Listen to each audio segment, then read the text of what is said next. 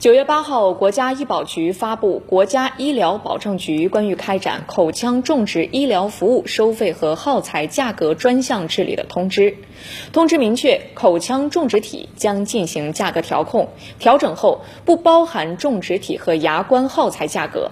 三级公立医院单科常规种植牙医疗服务价格全流程调控目标为四千五百元。这个指导价意味着什么？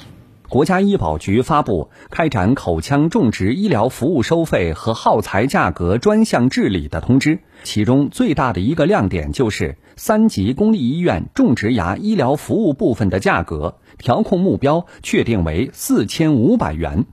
那现在这个价格的话，比之前还是便宜了很多。如果现在做的话，还是比较合适的。反正我觉得还能接受，原来贵，就现在四千五，那还能接受。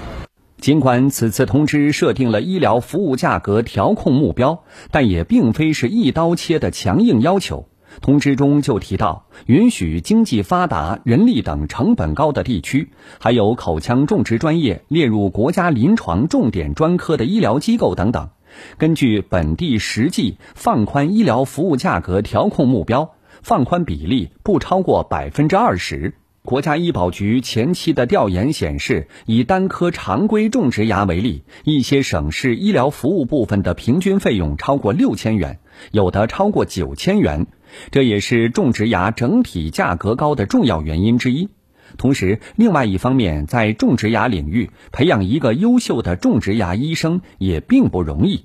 对于一个种植的医生来说，他成为了一个全科的口腔医生。是在他的研究生阶段和博士生阶段，比如说，基本上要经过八到十年甚至十一年的这样一个教学，最后他能去完整的去完成一台所对应这样一个种植的手术。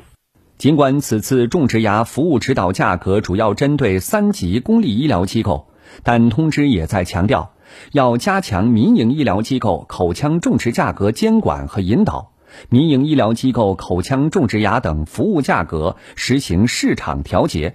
对比本地区公立医疗机构，制定符合市场竞争规律和群众预期的合理价格。